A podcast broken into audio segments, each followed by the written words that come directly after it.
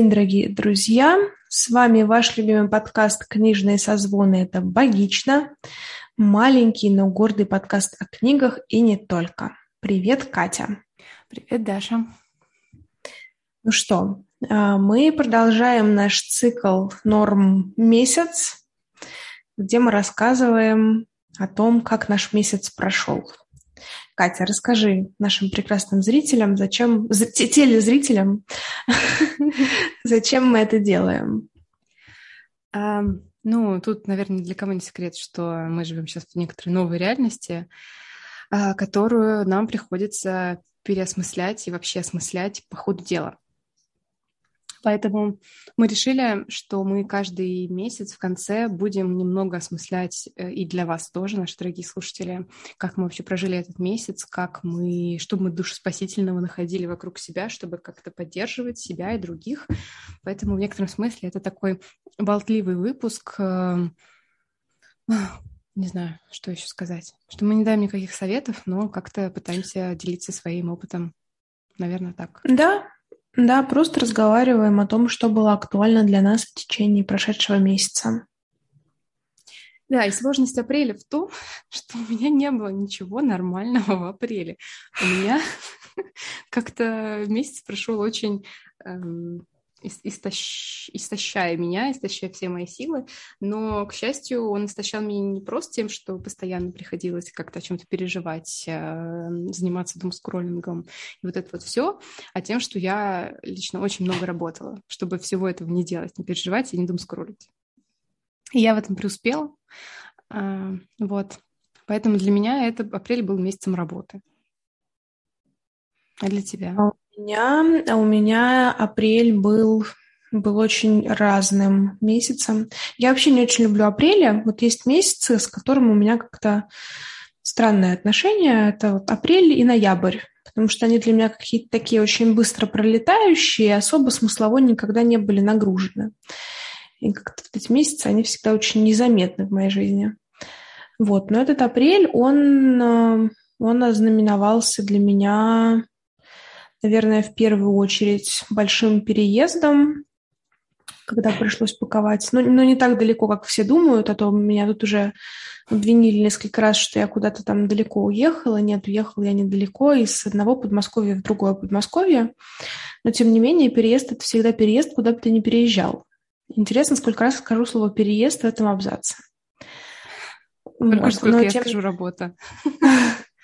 Да, точно. Ну вот, тем не менее, собирать вещи, паковать, вот это вот все, это было большой частью начала месяца.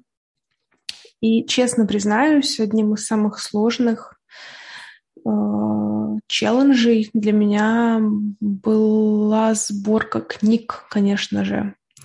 Потому что переезжать совсем без книг я не могла но как-то и понять, сколько книг ты можешь с собой увезти, тоже не до конца всегда понятно в начале переезда. Вот, но когда у меня появились какие-то полки, я поняла, сколько я примерно могу туда вместить. И удивительно, ну, когда изначально весь переезд затевался, я говорила о том, что ну, максимум сотню книг я с собой увезу. И что удивительно, примерно столько же я действительно и привезла с собой в новый дом ну, там, сколько-то, в общем, 105 или что-то вот такое, и это как бы совершенно случайное совпадение, я не высчитывала, не цеплялась за данное обещание, вот. Но это был очень интересный процесс выбора того, что ты с собой возьмешь, потому что, наверное, моя библиотека насчитывает, пожалуй, сотен 8-9 книг, и часть из этого что-то прочитанное, что уже точно обрело свое место на книжных полках, что-то, что является частью моей коллекции.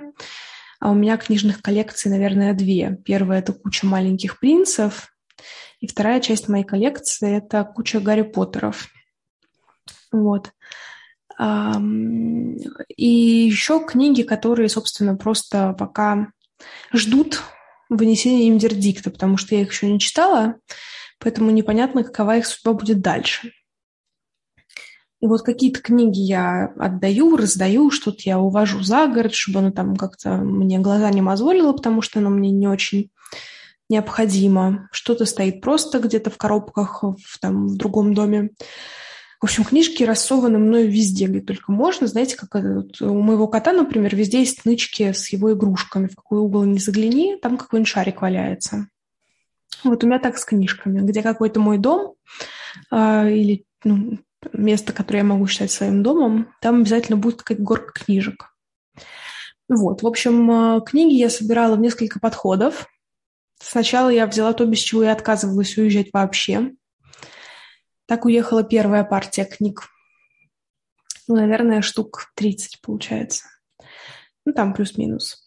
А, нет, вру. Первая партия книг приехала в квартиру, когда я еще в нее не приехала, потому что я забрала коробку сразу из Читай города, я забирала заказ, и мне сказали, что, мол, типа, ну как же так, ты же не выдержишь, если эти книжки не будут сразу в новом доме. Ну, а что спорить от таких предложений? Я не спорю. В общем, эта коробка с некоторыми новинками сразу поехала в новый дом. Вот. И вообще апрель, вот, кстати, еще одно а, событие апреля, ну, не знаю, насколько это событие, я потратила какое-то огроменное количество денег на книжки, потому что нам же обещают повышение цен на книг в ближайшее время. Спойлер, повышение цен уже произошло. Вот. Ну, еще там типа и бумаги там и нету у нас, печатать нам не на чем. И вот это все. И, конечно же, мой внутренний счетовод посчитал, что давай мы скупим вот все, что мы давно хотели сейчас, чтобы потом не выкупать дороже. Но где-то, знаешь, мне кажется, тут где-то есть скрытая обманка, потому что какая-то фигня. Ты как бы хочешь тратить меньше, а в итоге тратишь больше. Вот. И, наверное, два с половиной десятка книг э, новых обрели тоже место на, в новом доме на новых книжных полках. Я давно достаточно прагматично, по крайней мере, как я думаю, подхожу к выбору новых книг. Поэтому э, я в основном покупала какой-то нон-фикшн, который потом мне потенциально захочется у себя оставить. Я художественную литературу давно почти не покупаю в бумажном варианте. Вот. Но даже э, художка тоже там прокралась немножечко, совсем каплю. Вот. Ну, в общем, вот как-то так. То есть я разжилась новым домом, новый дом разжился новыми книжными полками, новыми книжками – и ты знаешь, это мотивирует читать, потому что я вот знаю, что на моих книжных полках там около сотни книг. Я не брала те книги, которые уже прочитаны. Ну, по крайней мере, вот там, ну, может быть, какие-то единицы есть, но вот в основном все новенькое, как из книжного магазина. И я сейчас уже читаю третью книжку с этих полок. И это очень приятное внутреннее ощущение, что вот у тебя есть библиотека, и ты как будто бы начинаешь отсчет с чистого листа, потому что здесь еще ничего не было прочитано, а я вот уже аж три там почти прочитала. И такая моя внутренняя математика, она так э, гордится мной, что, мол, угу, так, идем хорошо, давай в том же темпе, пожалуйста. Так что вот, вот такой у меня в этом смысле выдался апрель. Ой, это, кстати, очень мило. Я тоже а, вот буквально вчера получила свой большой заказ из подписных изданий. А, еще я с, эм, с января жду свой большой заказ из No Kidding Press, потому что я делала заказ с предзаказом, и вот одна из книг только-только вышла из э, типографии, совсем на, на днях. Соответственно, жду, что скоро ко мне он тоже приедет, и у меня снова будет вокруг много книг. И это мне, кстати, как-то помогло в этом месяце начать тратить деньги, потому что ну, когда все было непонятно, был какой-то такой, был какой-то страх, наверное, что сейчас вообще останешься совсем без денег, есть будет нечего, надо закупать, там, я не знаю, пару кремов для лица на будущее, чтобы вдруг э, все кремы отменят. Вещи я как-то не, не покупала, наоборот, я распродавала свои, чтобы тоже частично деньги выручить, частично как-то расхламиться, потому что казалось, что сейчас непременно придется уезжать. И, ну, в общем, все это как-то было довольно нервно, а к апрелю устаканилось. И вот э, я смогла закупиться книжками, э, закупиться еще косметиковыми, конечно же. Тут эти запасы не должны истекать. Купила себе даже кое-что из вещей из одежды новых, как-то тоже э, пыталась себя порадовать. А, а ну вот ты сказала, что для тебя такие самые как неудачные, не невыразительные месяцы это апрель-ноябрь. Это мои любимые месяцы. Ну, как бы, естественно. Ну да, я уже про это внутри себя смеялась, потому что это было ожидаемо. Да, это Точнее, прям... как я знаю, что это, да, да твои любимые месяцы. Это мои любимые месяцы. А, ноябрь по какой-то неведомой мне причине, ну просто я обычно чувствую себя очень вдохновленной в, в ноябре, несмотря на всю серость и общую апатию, меня как-то прорывает эм, на какие-то творческие свершения обычно. А, а в апреле, в апреле для меня всегда месяц любви. Ну, так как-то получилось, что у меня у всех моих э, влюбленностей либо был день рождения в апреле, либо у нас отношения начинались в апреле. Тут, в общем, было одно из двух. И у меня даже у обоих котов день рождения в апреле. То есть, в принципе, и, и у части семьи тоже день рождения в апреле. То есть, в принципе, апрель даже всегда такой месяц э, про что-то теплое, семейное, а, про любовь, про годовщины, про, ну, в общем, про исключительно приятные вещи. А тут это как-то вроде бы тоже было, но это все немножко засосало в воронку рабочего угара, Потому что, как я сказала, для меня был в первую очередь про работу. Я уже говорила на одном из предыдущих подкастов, что я вышла с января на новую работу, я теперь работаю в галерее, в галерее Art Story. Я решила, что я расскажу эту тайную информацию сегодня на подкасте. И в конце марта у нас закончилась э, выставка одна, и мы готовили новую выставку, плюс мы участвовали в Арт Москве в гостином дворе на такой, как, как сказать, глобальной выставке с разными галереями. И это тоже заняло а, ну, как-то отняло, точнее, не заняло, отняло довольно много сил, потому что а, да, ты все время находишься в огромном потоке людей, и даже если ты тут каждую секунду не общаешься с кем-то, этот общий гул, он как-то выматывает. И пока арт Москва длилась, длилась на неделю, несмотря на то, что у меня были в эту неделю выходные, я работала через день, ну, кроме там, выходных, там, первых последних дней, а после я просто села и поняла, что я вообще не хочу двигаться, а нам нужно заканчивать монтаж, открывать новую выставку, срочно начать генерировать по ней смыслы, думать дальше про следующие проекты, и как-то, в общем, расслабляться вообще никак нельзя.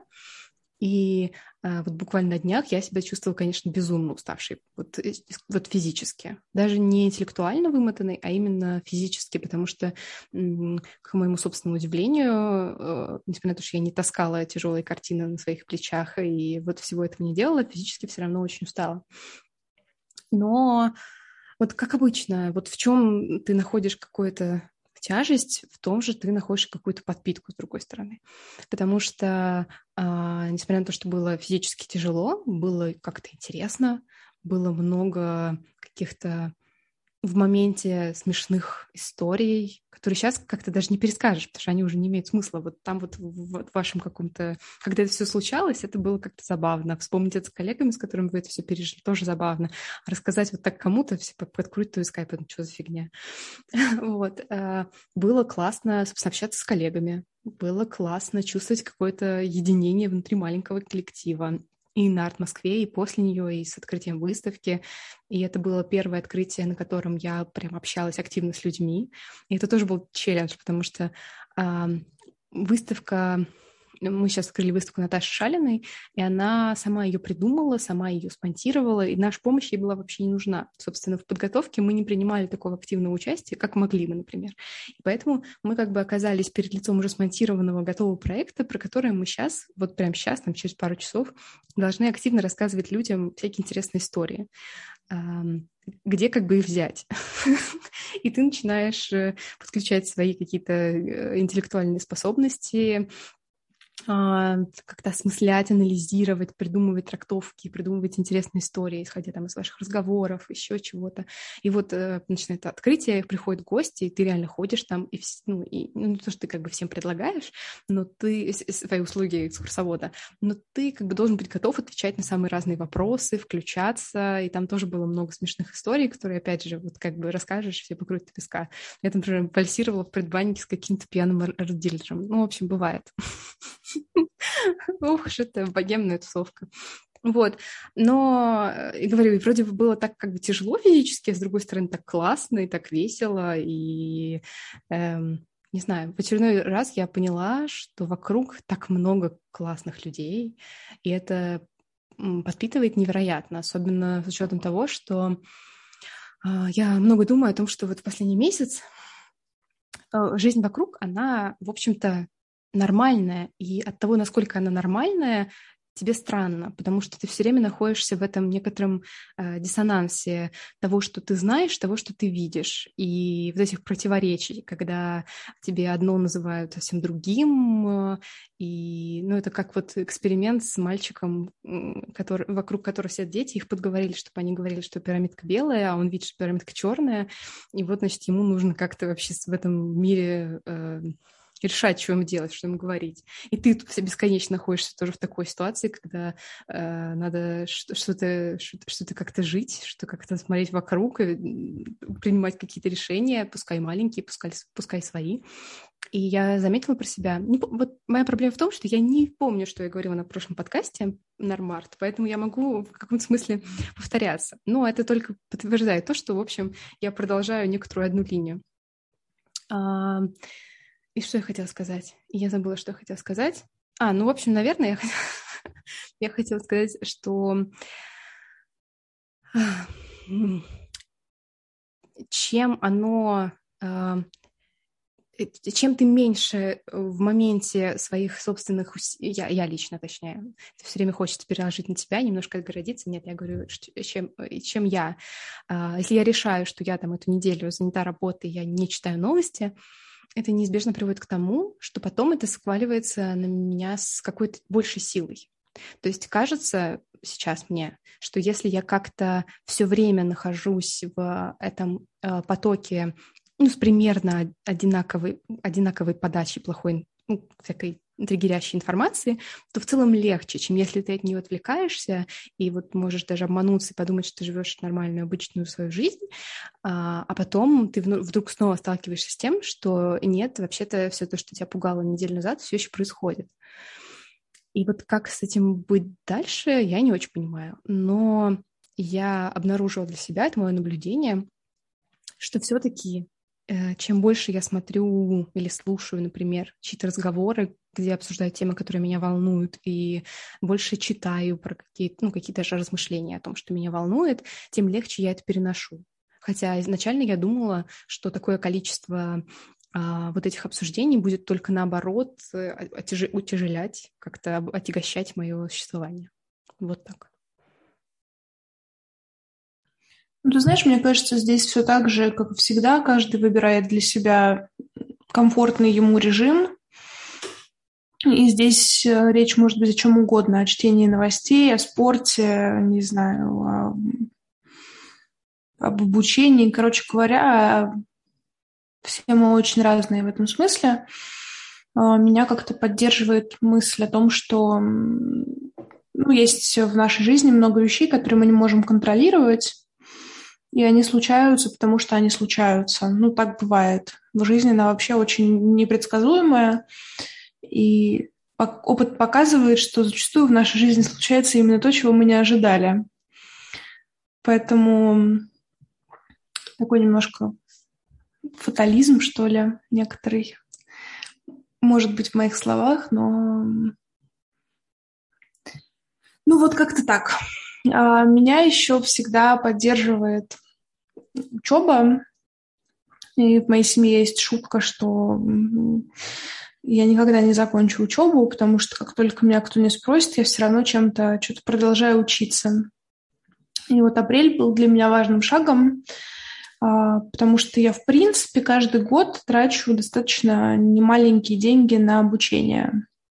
Но здесь, пожалуй, наверное, было самое дорогое на моей памяти обучение, на которое я записалась из расчета количество учебных часов и затрачиваемых денег на них.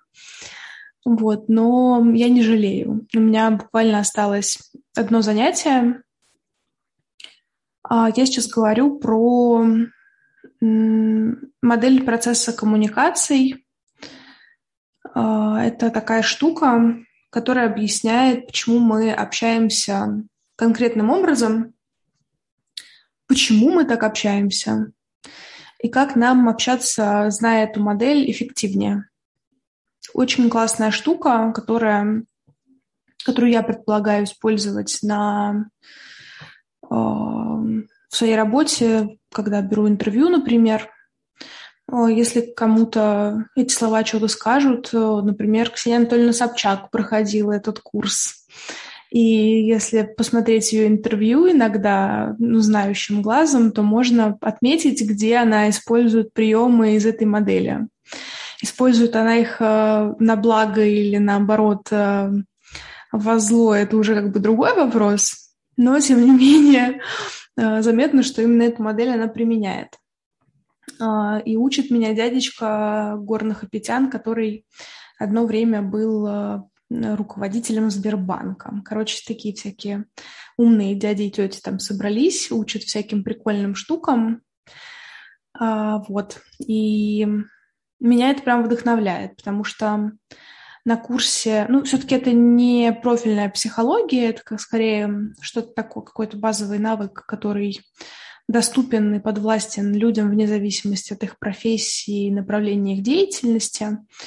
А, поэтому там на курсе собралось около ста человек абсолютно разных возрастов, специальностей, э, из разных стран, с разными занятостями.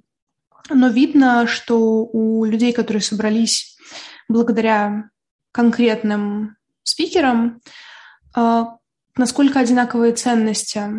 И вот это для меня очень приятный бонус, потому что ты видишь очень открытых людей. У меня было когда-то предубеждение, что люди, ровесники моих родителей, они все уже достаточно закостенелые в убеждениях, что их сложно как-то а, выводить на откровенные разговоры доверительные, но оказалось, что дело не в возрасте, а в конкретных людях. Потому что, повторюсь, а, на курсе собраны люди очень разной возрастной категории. Ну, наверное, большинство — это люди там 35 плюс, вот около того. И они собираются применять эту модель кто-то в продажах, в инвестициях, в, в сфере недвижимости, то есть очень много разных направлений. Меня это очень вдохновило все. И я изначально не собиралась продолжать это обучение, я собиралась пройти базовый курс, но потом оказалось, что следующий тоже очень интересный. И только осталось ответить на вопрос себе, где деньги, Вань, чтобы как-то оплатить это развлечение. Но это уже другой вопрос. Вот, меня это как-то очень эм, вдохновляет. Очень классная штука. Вообще учиться — это очень круто. Да, мы уже записывали целый выпуск про всякое дополнительное образование. Да, это классно. Я вот совсем недавно подумала, что, наверное, мне надо еще раз прослушать лекции по истории и философии, потому что я уже опять все забыла. Вот. Мне кажется, это те лекции, которые можно слушать регулярно, знаешь, раз в год. Да, нет, ну, может быть, э, все-таки, если я начну читать текст, у меня наконец все отложится, что должно отложиться.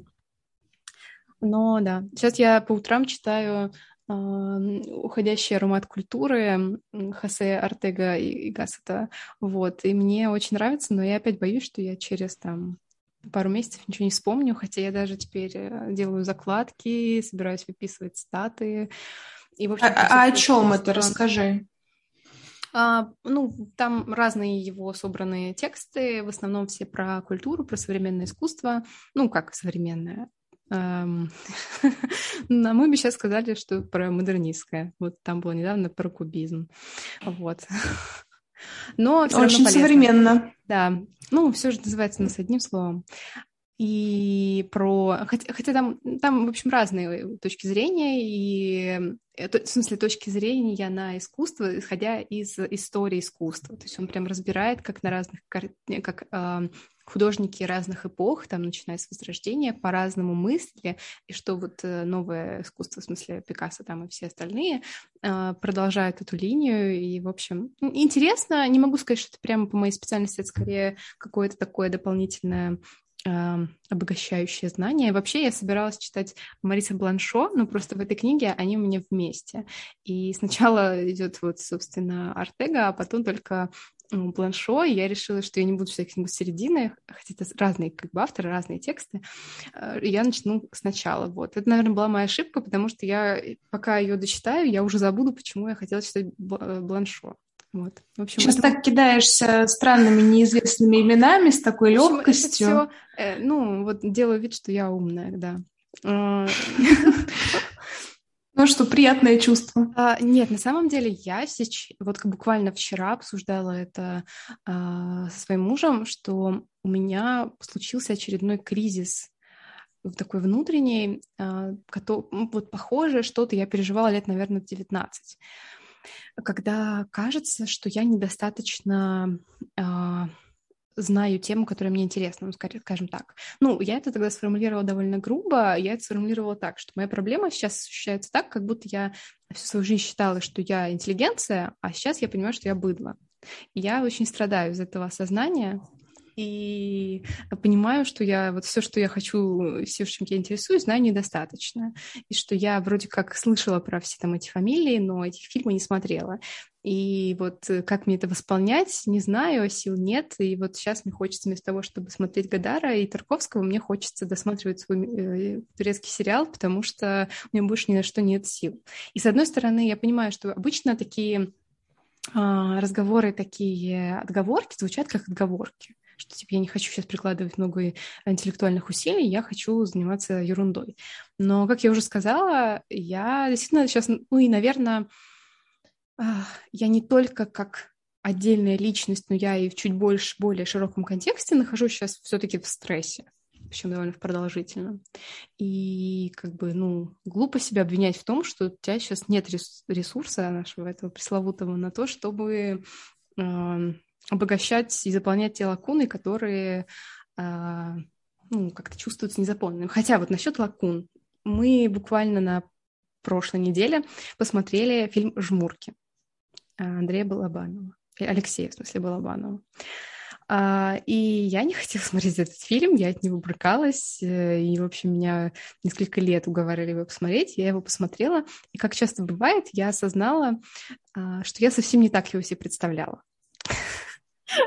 Это вот а, как бы частая проблема, когда ты много слышала про какой-то объект, объект культуры, какие-то уже сделала на, э, ну, о нем свои суждения, исходя из, там, не знаю, отрывков, цитат, чего угодно. А потом ты смотришь э, целиком и говоришь себе, ну да, это все еще не моя эстетика, но все гораздо лучше, чем я думала. И, э, например, смешной... Э, а, кстати, это тоже было в апреле. Это, в общем, тоже можно э, сюда наш выпуск довольно легитимно добавить. Я была 1 апреля на выставке э, Виктора Цоя, которая сейчас происходит в Манеже наверное, она еще идет. И в целом это прикольный проект, такой мультимедийный, э, частью которого, ну, прям полноценной частью являются э, аудиосоставляющие, то есть вам всем выдают э, наушники, и как бы глупо этим не воспользоваться, потому что часть выставки действительно ты получаешь как бы через эм, аудиальный канал и там играют песни, которые там нужны в контексте, там, и ты слышишь, подключаешься. Причем ты просто идешь по выставке, а он сам подключает тебя к тому, что нужно. Тебе не надо прикладывать никаких усилий, просто ходишь, созерцаешь, читаешь, слушаешь. И я как-то так прониклась Виктором Цоем, и к удивлению я обнаружила, что несмотря на то, что я никогда не была его фанаткой, я никогда не слушала как-то прям нарочно его песни, когда они играли, я знала текст. Как это вышло? Как это получилось? Почему это все равно просочилось в меня? Я была удивлена. И а, я не знаю, то ли это все-таки хорошо сделана выставка, что после нее ты выходишь такой прям заряженный, что типа, блин, как классно, какой был интересный а, период времени, какой был интересный человек. Например, один из а, а, таких каких-то запоминающихся для меня прям важных моментов было, что в одном из залов а, про его поездки за границу были э, японские палочки с такими бумажными наконечниками, которые он привез после поездки в Японию. И я подумала, боже мой, как это человечно. Ну, то есть я прямо почувствовала на себе, как человек из Советского Союза, который попал в другую страну, в Японию, как бы совсем с другой культурой, себе на память привозит вот эти вот палочки из ресторана. Ну, я прям вот почувствовала это, как вот если бы это было со мной. Я настолько поняла его, э, я не знаю, чувства, которые подтолкнули его к тому, чтобы он это сделал, что ну, прям это, это, этот маленький жест, этот малень, эта маленькая вещь сделала для меня Цоя прям живым человеком а не, я не знаю, там, не знаю, иконой, идолом, персонажем, кем угодно. Но там довольно много еще э, внимания было уделено фильмам, в которых он снимался. Причем там был отдельный зал про его искусство, который хорошо был сделан, на меня вообще-то вообще не впечатлил, хотя, казалось бы. А, а вот с фильмами, в которых он снимался, мне прям стало очень интересно посмотреть. И в одном из залов, который был посвящен, на самом деле, его костюмам, в конце на стене была проекция последних, последней сцены фи- фильма «Асса». Я на тот момент не смотрела фильм «Асса», и поэтому что я видела? Я вижу, как сидит... Ой, у меня кошка двигает мой компьютер. а, как сидит, значит, Цой в кожаной куртке, еще какой-то пацан, и их отчитывает такая очень бюрократического вида женщина, которая говорит, «Э, певец эстрады обязан э, там четко по регламенту исполнять свои песни. Ну, и вот что-то такое, типа, вот э, выработка часов песен там предоставлять слушателям, запрещается покидать свою вольную эстраду. Ну, в общем, какие-то такие банальные вещи, которые как-то вообще вообще к музыке, к выступлениям даже сложно применить. Она им зачитывает, они встают, уходят, идут, камера такая, значит, следует за Цоем, и очень все современно выглядит, хотя это 80-е годы. А потом он забрасывает себе куртку, такой берет микрофон и такой «Перемен!» И очень так экзальтированно поет эту песню, и ты весь там в мурашках, думаешь, господи, боже мой, о чем же этот фильм? И, конечно, когда я приехала домой, я сказала, ну все, срочно мы смотрим массу. И оказалось, что фильм вообще про другое. и это меня как-то, с одной стороны, удивило. А, с другой стороны, мне страшно понравился фильм, хотя он реально вообще про другое, и Цой там есть только в этой последней сцене. Я-то думала, что он вот-вот появится вот в каждый момент времени, наивно, хотя уже половина фильма прошла. Вот. Но, а, в общем, как-то я прям немножко погрузилась в культуру 80-х, и это было прикольно. Да. Меня в культуру 80-х погружала книга о диссидентах. Я не помню, упоминала я уже о ней на подкасте или нет. Она называется «Девятый круг. Одиссея диссидентов в советском ГУЛАГе», в советском психиатрическом ГУЛАГе. Да, да, так. да, ты говорила, говорила про нее. Вот как раз, знаешь, тоже вот э, конец 70-х, начало 80-х. Да, и, то еще времечко было, хочется сказать. Да, да. Ну, кстати, возвращаясь к твоему рассказу про всякие умные имена и книжки про э, искусство, у меня вот есть один единственный кирпич, который я в разделе искусства хочу прогрызть. Это история искусств Гомбриха. Там такой талмудище, я не знаю, на сколько страниц, но весит он, мне кажется, килограмма три, наверное, потому что там мелованные страницы, он очень красивый и основательный, то есть там про искусство с самого возрождения и, собственно, до, наверное, начала 20 века, если я не ошибаюсь, или там до конца 19 что-то такое. И я все не могу отважиться, чтобы ее прочитать, потому что книга выглядит настолько большой, внушительной, пафосной и, и основополагающей, что ты думаешь, что у тебя колени сломаются, если ты ее один раз туда положишь. При да. этом Гомбрих читается очень легко. Я читала какие-то его отдельные заметки, э, ну, там, вырванные да, из общего текста. Тебе реально увлекательно это читать. Но просто вот это реально тот случай, когда, хотя я люблю толстые книги, у меня каждый раз такой внутренний азарт, внутренний вызов есть перед толстой книгой, типа вот ща я тебя прочитаю. Mm-hmm. А Гомбрих вызывает у меня просто какой-то святой ужас. И я прям сейчас подумала о том, что я хочу все-таки его, я его не перевезла с собой, но надо его перевести и читать по несколько страниц в день, чтобы вот как-то постепенно двигаться в этом направлении. Да, его в электронном виде потому что тогда как бы вес и ужас пропадает, и это становится гораздо удобнее, и он действительно легко читается, и он есть в электронном виде, э, причем абсолютно... Знаешь, нахрена я тогда тратила такие огромные деньги за это прекрасное красивое издание? Ну чтобы оно нет. у тебя было, чтобы оно у тебя было. Я ну уж нет, я, я, я прогрызу это. Я читала Гомбриха, когда училась в магистратуре, и я в какой-то момент писала курсовую э, по истории искусства. Вот я, я их писала две. Одну я писала про скульптуру, а вторую про античную, а вторую я писала про Вермеера. И, по-моему, когда я писала про скульптуру, я хотела процитировать что-то из Гомбриха, а чтобы ты цитируешь, тебе нужно указывать страницу, которую ты цитируешь. И я его читала в электронном виде, и там не было указания страниц. И я пришла в республику, чтобы посмотреть на какой-то был странице, но все книги были запечатаны, и я была настолько отчаянна, что я купила себе Гомлиха, чтобы посмотреть, какую страницу я цитирую. Вот, но я, в общем, не пожалела, потому что иметь в хозяйстве Гомлиха, это, мне кажется, всегда пригодится. Гомбрих, да, если что, им всегда можно кого-нибудь прибить. Нет, для этого у меня есть искусство с 1900 года. О, это, это будет уже следующий шаг, потому что теперь она и так стоила как крыло от самолета, а теперь она еще с учетом подъема цен искусство с 1900 это теперь просто это как целый самолет. Я думаю, знаешь, через пару лет Гомбриха и искусство с 1900 можно будет менять на квартиру в Подмосковье. Да кому оно будет нужно через пару лет? Ну, знаешь, посмотрим. Вот, вот и посмотрим. Что еще? Еще у меня... Э, я чувствую, что я старею. Я чувствую, как мое тело помирает потихонечку. И началось это с того, что я поняла, что у меня с утра дико болят стопы. Вот что у человека может болеть с утра? У меня болели стопы.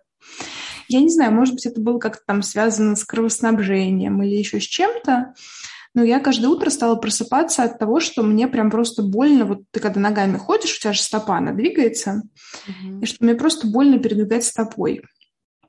И второй э, такой момент был, когда я в душе стояла и как-то очень неудачно двинула ногой, и тоже поняла, что у меня просто болят стопы, мне тяжело ими двигать, то есть вот даже как-то там наклонять или еще что-то. Слушай, мне кажется, это надо сходить к ортопеду. Мне кажется, дело не в старости, это какие, но это сильно надо как-то не запускать.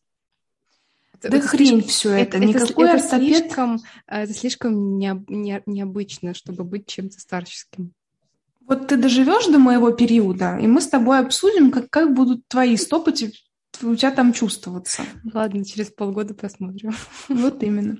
Но я для себя, во-первых, э, я привезла с собой мячик для миосцефального релиза, и периодически, когда вот я сверху сижу в зуме, снизу ногами я катаю этот мячик для миосцефального релиза, и мои ноги уже гораздо лучше себя чувствуют, но это стало одним из поводов пойти на йогу, вернуться в эту блаженную атмосферу. И я нашла тут, значит, школу йоги недалеко у себя от дома. И сначала я подумала, ну вот кого я обманываю? Ну вот что, я буду туда ходить? Тут же еще идти до него фиг знает сколько от моего дома до этой школы йоги. И вот с такой мыслью я говорю, ладно, схожу на бесплатное занятие и по часам померяю, сколько мне идти пешком. Мне казалось, что не меньше там получаса мне идти до этого здания. А, но секундомер предательски показал 15 минут. Я подумала, что ладно, видимо, это все-таки моя лень, а не удаленность школы от моего дома, говорила во мне. И я сходила на первое пробное занятие. Ну, что стоит отметить? Во-первых, в школе йоги преподаватели все очень возрастные. Когда я говорю очень возрастные, это больше 60 но они гнутся так, как я не гнулась никогда в жизни. Даже в детстве, мне кажется, такие па мне были вообще недостижимы. Это мотивирует. И ужасает одновременно, потому что ты понимаешь, в насколько ужасном состоянии ты находишься сейчас. А я не занималась йогой, ну, наверное, года четыре, ну ладно, там пару лет назад я ходила на пару каких-то занятий, но они как вошли, так и вышли. А прям серьезно я занималась йогой несколько там, ну реально лет 4-5 назад. А, но зато у меня есть пафосный коврик, как бы как, как, как у главного йогина. Вот, в общем, я пришла на это пробное занятие, поняла, что дедок гнется как э, прутик просто и подозрительно посматривает на меня, видимо, заинтересована, на каком моменте я сломаюсь и сдохну. Но я не сломалась, не сдохла, но он периодически так, типа, вы как? Как вы? Что, все нормально? Это было очень мило. Я подумала, что раз дед так гнется, то я тоже смогу в какой-то момент так гнуться. И таки купила себе абонемент – и, собственно, вчера было второе занятие. Там было на выбор. В 7 вечера была хатха, а в 8.40 кундалини. Я такая, хм, sounds great. Что же выбрать? Но я поняла, что как бы полдевятого я просто никуда не дойду уже, и сходила на хатху. Ну, там ничего удивительного, кроме того, что в очередной раз бабушка на меня смотрела так, как будто я бревно. Но ладно, к этому можно привыкнуть. Но я-то изначально, мне было интересно кундалини, потому что я никогда не бывала там, но всегда была наслышана, ну и звучит, да, кундалини. Ты прям, о, эти слова ласкают твой слух. А, ну вот, ну, в общем, за, моя хатка закончилась, э, и начали заходить люди с кундалини. Все люди с кундалини были в белом. И вот как бы с одной стороны я все еще хочу сходить на кундалини и посмотреть, что это за зверь, а с другой стороны я очень озадачена, потому что у меня нет ничего белого. Блин, интересно, странно как-то. У меня в моей йога-студии нет кундалини, у меня есть хатка, штанга и виньяса, я люблю это все виньясу. Вот и это тоже... я еще не пробовала. Я тоже как бы с января не ходила туда больше. Ну, знаешь, с января не пять лет, поэтому... Короче, в общем, я как-нибудь расскажу, дойду я до кундалини или нет, потому что мне все еще очень интересно. Но, с другой стороны, эти люди в белых одеждах, и там тоже ведет бабуля, ну, блин, ну, капец, реально, ребята. Я надеюсь, к их возрасту я буду также двигаться. Но это не точно абсолютно. Вот, в общем, расскажу, что там было с кундалини, и обязательно ли было приходить в белом. Я приду не в белом и посмотрю, выгонят они меня или нет. Они дадут, выдадут тебе белые одежды. Не уверена, они там все в своем. Ну, ты знаешь, это, кстати, первый вообще мой опыт йоги, когда туда регулярно ходят мужчины. Это очень для меня интересно. Mm, не, на, на мой, в, мой, в моих классах иногда появлялись мужчины, их было всегда ну, где-то один-два максимум три. Вот, но бывало, бывало. Ну, тут тоже немножко, но есть. Ну, тут как бы и людей на занятиях мало. В общем, я вдохновлена, но, но запугана гибкостью этих бабулек и дедулек. Интересно, интересно. А я вот подумала еще, что на самом деле очень важной частью вообще как-то переживания нашей реальности является э, поддержка, которую мы можем получать от наших близких. Ну, вот такие разговоры, как мы сейчас ведем с тобой. Ну, мы сейчас с тобой в зуме, а вообще как бы хорошо это делать лично. И у меня в апреле было несколько таких встреч, и они были, ну вот реально душеспасительные. Вот если что-то и было душеспасительного в апреле, то это на самом деле были именно эти встречи, эти разговоры. И несмотря на то, что иногда они были по грустным поводам, ну, связанные с переездом, например, моих друзей и ощущением, что ты, возможно, больше никогда не увидишь, и ты как-то должен ну, внутри с этим с мыслью вот что-то сделать, но все равно сидеть вместе, общаться, говорить о том, что вас волнует, как-то так свободно, открыто, не подбирая слова, а ну, просто выражать то, что ты думаешь в таком кругу принимающих тебя людей и разделяющих твои ценности. И это, наверное, конечно, самое вообще лучшее и ценное, что сейчас можно себе подарить. Я с тобой соглашусь. Да. Ну и общаться с новыми людьми. Вот на удивление тоже может быть очень приятно и классно, и как-то тоже заряжает. И такой, вау, есть еще люди в этом мире. О, кстати, я что-то вспомнила про новые навыки. Я вчера а, обзавелась плиточкой, которая называется, наверное, гуаша. Гуаша. Вот это, короче, кварцевая, кварцевая плиточка. И я теперь учусь ей делать себе массаж. И я как настоящий неофит. Я теперь все время хочу это делать. Я уже делала это вчера вечером, я делала это сегодня утром, и я сижу и жду, когда же я опять пойду это делать, потому что пока мне как бы ужасно нравится этот процесс. Вот, не знаю, сколько мне хватит. И главное, я не знаю, можно ли это делать так часто. Может быть, они не зря пишут, что надо пару раз в неделю это делать. Вот. Но, не знаю, мне пока так нравится этот процесс, ну, как, я даже не знаю, как это объяснить. Возюканье этой штуки по себе. Давай, давай назовем культурно это массажем. Ну, я хотела сначала сказать поскрябывание, но я не соскребаю, есть это все-таки какие-то другие движения. Вот, но это как-то пока меня очень э, забавляет.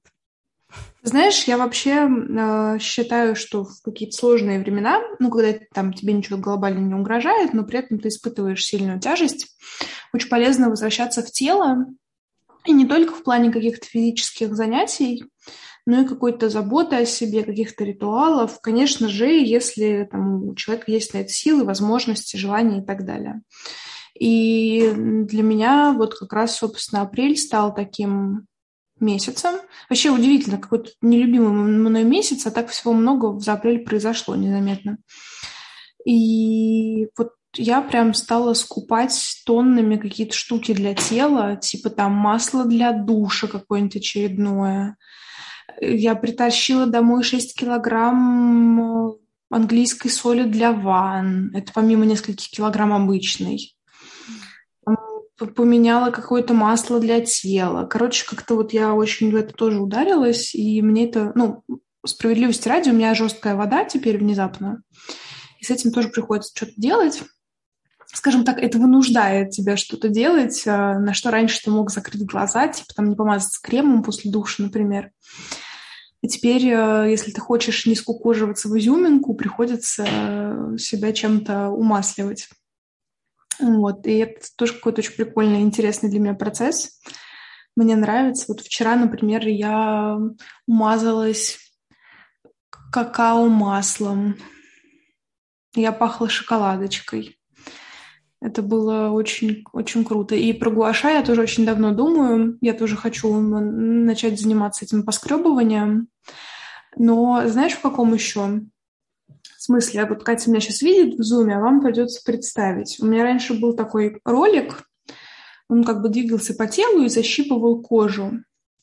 И я каждое утро массировала вот эту вот часть умные бы люди сказали, как это называется, в общем, часть между плечом и шеей. Воротниковая вот, зона, по-моему.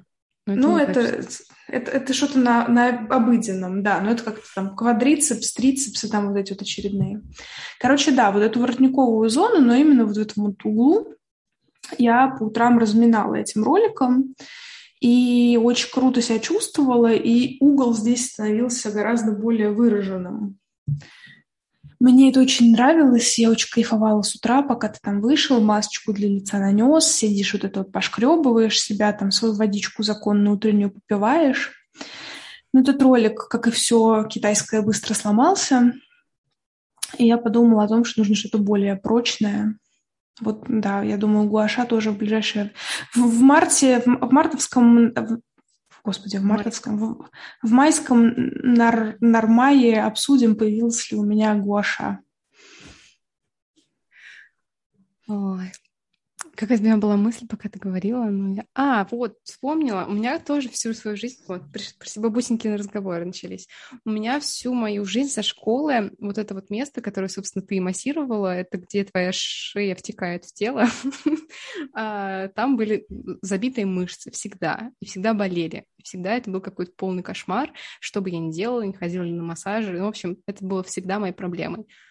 Но я начала работать в арт-сторе, и я излечилась. У меня реально больше не болит это место. я, не, я ничего как бы для этого не делала. А до этого я ходила на йогу. Вот. А теперь я просто хожу на работу, которая мне нравится, и вот минус одна проблема. Груз с твоих плеч упал, видимо, видимо какой-то да, да. незаметный. Да. Еще я была на пробном занятии английского в известной онлайн-школе. Но я им не буду делать рекламу пока.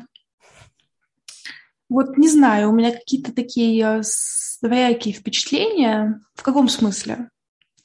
Оказывается, учить английский нужно было тогда, когда за репетиторов а, платят родители. Потому что когда ты вынужден платить сам, получается дорого. А, особенно все, что касается языков и всяких таких вещей. Вот. И, наверное, нужно больше работать, но если я буду больше работать, я не уверена, что у меня будут силы еще чему-то учиться. Поэтому это какой-то очень э, бесконечный процесс сложного выбора. Но мне понравилось заниматься, понравилось вспоминать что-то там на английском. И я думаю, что, наверное, в каком-то обозримом будущем я все-таки к этому делу вернусь. а Авось пригодится.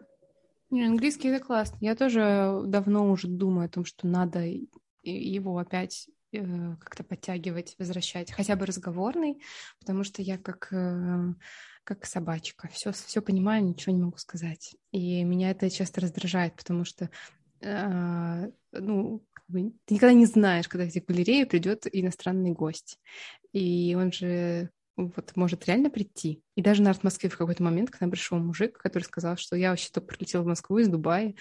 А, очень жалко, что вы уже все закрываетесь. Это реально был момент, самый-самый конец выставки, когда мы уже разбирают часть стендов вокруг нас. Mm. Вот, и ты такой, приходите к нам. Вот. И как-то... Later. Не, сразу как-то не, не, некомфортно себя чувствуешь, потому что я знаю, что мне нужно просто преодолеть этот барьер, и дальше я разговариваюсь. Такое бывало уже не раз. Ну, как бы... Эм, но это очень неудобно, когда тебе, чтобы начать нормально разговаривать, нужно сначала там полчаса-час на, рас, на раскачку. У тебя нет этих полчас, получасов, ты должен как бы сразу в бой. Нет, вообще не люблю все эти дурацкие метафоры. Сразу к делу. Вот так. Totally agree with you. А еще я поняла, что я иногда стесняюсь произношения своего. То есть э, почему-то если, когда я начинаю говорить, например, а, вставляя слова просто в речь повседневную, то это получается немножко ковер, коверканье языка. Ну, грубо говоря, когда ты просто на автопилоте говоришь «bonjour», ты говоришь его «bonjour», ты не говоришь его «bonjour». И то же самое с английским. Ты, когда говоришь какие-то обычные слова, ты их коверкаешь. И, не знаю, мне почему-то эта привычка начинает страшно раздражать.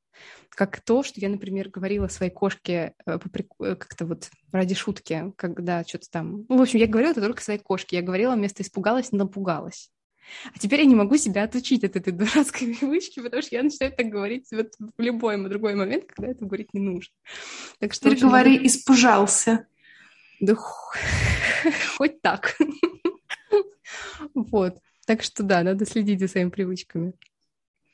Слушай, нет, я в плане каких-то акцентов очень спокойно к этому отношусь, потому что, ну, очевидно, что человек из другой лингвистической культуры, он не может э, сразу быстро перенять манеру речи, тем более, если он не находится в среде этого языка.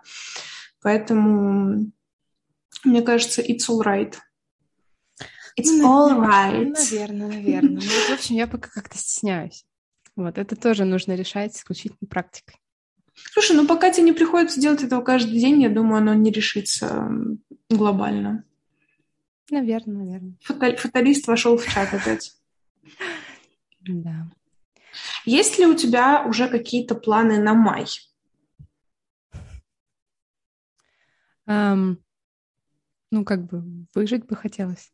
Нет, это правда. Вот я не знаю, это может гру- грустно прозвучать, и, возможно, в этом есть доля какой-то, какого-то грустного настроения, но я много раз отвечала так разным людям в разговорах, когда мне говорят, что на, я вот внутренне хочу там перевыполнить какой-то план, что-то там достичь, получить какие-то успешные результаты, вот. А я говорю, а для меня я как бы день пережила, и уже хорошо, и я собой уже довольна. И поэтому в целом на май у меня вот такие планы. Пережить этот месяц э, и не сойти с ума. Вот. Из того, о чем бы хотелось помечтать, ну, наверное, мне бы хотелось э, прежде всего, конечно, помечтать, чтобы спецоперация закончилась. Хоть как-нибудь. Вот. Э, чтобы никаких больше, э, по крайней мере, горячих событий не было. И уже, мне кажется, будет легче. Понятно, что это сильно не повлияет вот на нашу жизнь в Москве. Ну, то есть она не сделает ее снова такой, как она была до 24 февраля, но как-то уже, мне кажется, будет э, гораздо лучше. А из собственных у меня почему-то пока планы все устраиваются только на июнь, а на мае у меня как-то ничего и нет, потому что а, в июне у меня может быть командировка, ничего себе, настолько я взрослый человек, у меня командировки по работе, это вообще что такое? У меня такого никогда не было, и, может быть, это случится. В общем, если это случится, то в июне я расскажу, каково это. А, а так, ну, пара поездок тоже, кстати, все в Питер, в Питер, пока у меня все пути ведут туда. Эм, не знаю, пока получится или нет, но, наверное, хотелось бы хотя бы просто немножко сменить обстановку, походить по музеям, я вот э, не была в сознательном возрасте в русском музее. И это большое упущение, которое я планирую в этом году исправить, если у меня получится, конечно. Да, я очень люблю хорошо. русский музей. Ну, правильно делаешь. Спасибо, спасибо, мой личный специалист по искусству. Личная арт-дилерка. Соберу, соберу коллекцию, продам вам искусство, посоветую что-нибудь. Да-да-да. Обращайтесь, дам ее номер, если что. Да. Еще, кстати, вот э, э, такая вещь, которая э, со мной случилась в апреле, это я не могу сказать, что я как-то ударилась в благотворительность, это неправильно так сказать, но у меня был такой некий порыв, э, когда я э, собрала вещи и продукты для, фон, для одного из фондов, и я поймала себя на мысли. Я прекрасно понимаю, что когда я это делаю, я это делаю не только для людей, которые я помогаю, я это делаю в том числе для себя, чтобы перестать чувствовать себя беспомощной, чтобы как-то самой себя поддержать и лучше почувствовать. Я все это прекрасно понимаю. Но а, я поймала себя на какой-то нездоровой ажиотации в этот момент. То есть я была обессилена в моменте, но я поняла, что я завтра, несмотря на то, что я все еще бессильная, хочу с утра попереться с этими всякими вещами, значит, мне надо их отобрать, постирать, и как бы это надо сделать непременно сейчас. И у меня прибавилось, от, как бы из нуля у меня прибавилось еще сил, которые я как бы у себя позаимствовала когда я все это сделала, я, конечно, осознала немножко, что у меня была какая-то такая э, не очень здоровая э, реакция, не очень здоровое поведение для своей же, собственно, психики, своего здоровья. Вот, но как бы, осознанность мне помогает, когда я могу осознать свои чувства и понять, почему мне, э, почему я что-то делаю, почему мне плохо, почему мне там то все как-то немножко заземляет. Потому что я сейчас не хожу на терапию, я сама себе как бы анализатор. Вот. Эм, но, тем не менее, тем не менее, что я хочу сказать, что это все-таки реально работает, и ты себя чувствуешь действительно менее беспомощным, и это тебе в моменте помогает. Поэтому, если есть такая возможность, есть желание, то мне кажется, что этим можно э, как-то пользоваться, то есть можно, причем это бывает очень просто. Для этого не нужно зачастую э, возить вещи куда-то, черт знает куда. Для этого не нужно, если вы не можете общаться непосредственно с людьми, глядя им в глаза. Э, это можно сделать делегированно, э, и это уже лучше, чем если ничего ты не делаешь. Я, например, отвозила вещи и продукты в кооператив «Черный», потому что у них э, был сбор, э, и они уже дальше повезут это все в фонд. То есть они с фондом договорились, и, в общем, там все это как-то более-менее централизовано, и от меня требовалось минимум усилий отобрать, привезти, не знаю, выпить чашку кофе, поддерживая малый бизнес. Ну, в общем, какие-то минимальные усилия, которые, ну, наверное, вообще практически каждый э, может себе позволить, кому это нужно. Вот. Но я планирую, наверное, продолжать. У меня есть подруга, ну, я надеюсь, что она моя подруга. Может быть, она считает меня просто своей знакомой. я надеюсь, что она моя подруга, которая э, в тему благотворительности ушла прямо с головой за последний месяц. И э, я как бы осознаю, что это очень тяжело, и на ее примере вижу, как много сил это требует. Но что я хочу сказать, что меня, например, ее опыт очень сильно взбодрил и показала, что вообще так можно, и это все реальные вещи, которые ты можешь сделать, и меня это страшно вдохновило. И я так рада, что у меня есть хотя бы она, которая показала своим примером, что вообще как бы это все делается, что человек может что-то делать. Это выводит тебя из состояния такого замороженного, какого-то такого заторможенного, ты такой, да, мне тоже хочется, я тоже могу сделать то-то, то-то, то, ну как-то себе наметить какой-то вот маршрут ближайших пунктов. Вот, это здорово. Угу. Ну, ты еще очень верно сказала про ну, взять займы у себя у самой сил. Мне кажется, вот здесь надо быть действительно очень внимательным в отношении самого себя и своей готовности что-то делать. И если есть возможность не брать у себя взаймы, а переждать там какое-то время, потому что когда мы берем у себя, мы, мне кажется, это самый жестокий кредитор на самом деле, мы сами потому что потом требуется еще больше усилий для того, чтобы вернуть все то, что ты взял. Потому что этот ресурс, он, к сожалению, не из ниоткуда волшебным образом появляется, а он из наших глубин, из нашего железа, дефицита витамина D, глобулина и прочих вещей. Да, да, согласна. Ну и поэтому у меня вот после этого я знала, что у меня есть два дня выходных, которые хотя бы не с работы. То есть там, у меня там тоже есть всякие разные дела, но нет работы. И я как раз планировала эти дни отдыхать, и у меня случилась одна хорошая новость. То есть я была у своего врача, и оказалось, что э, я последние несколько месяцев принимала лекарства, потому что э, у меня было не все в порядке. Я очень боялась, что мне придется сделать операцию. А, он такой, как бы, не очень страшную для здоровья, но очень неприятную для моего психического состояния, потому что я не хочу никаких внедрений. И вот я буквально в понедельник узнала, что мне ничего не надо делать. Все, все, все, все нормально, все, все прошло, ничего нет, мне не надо больше ничего, даже лекарств принимать, мне не надо вообще никак париться в ближайшие месяцы. И я сначала так обрадовалась, что я, наверное, в этот момент немножко расшатала свою свой этот маятник э, чувствительности, потому что после этого я страшно расстроилась из-за ерунды. То есть я прям до слез mm-hmm. расстроилась, потому что я попросила оставить длину ногтей в маникюрном салоне, а мне убрали длину. И как бы, ну, ерунда, ну, ну ногти отрастут, вообще не страшно. Но я так что-то расстроилась в минуте, в моменте, что меня неправильно поняли, не услышали. Я, конечно, не стала ни плакать, ни закатывать скандалы. Вот, тоже все мы люди, ну ладно, подумаешь. Реально, ногти не так страшно. Вот, но просто как бы снова отследила, что вот я как бы э, гиперчувствительно на пустом месте отреагировала, там, где вообще незачем. Потом успокоилась. Ты моя кисонька. А еще, ну, пожалуйста, я хотела там сесть за столик, меня прогнали.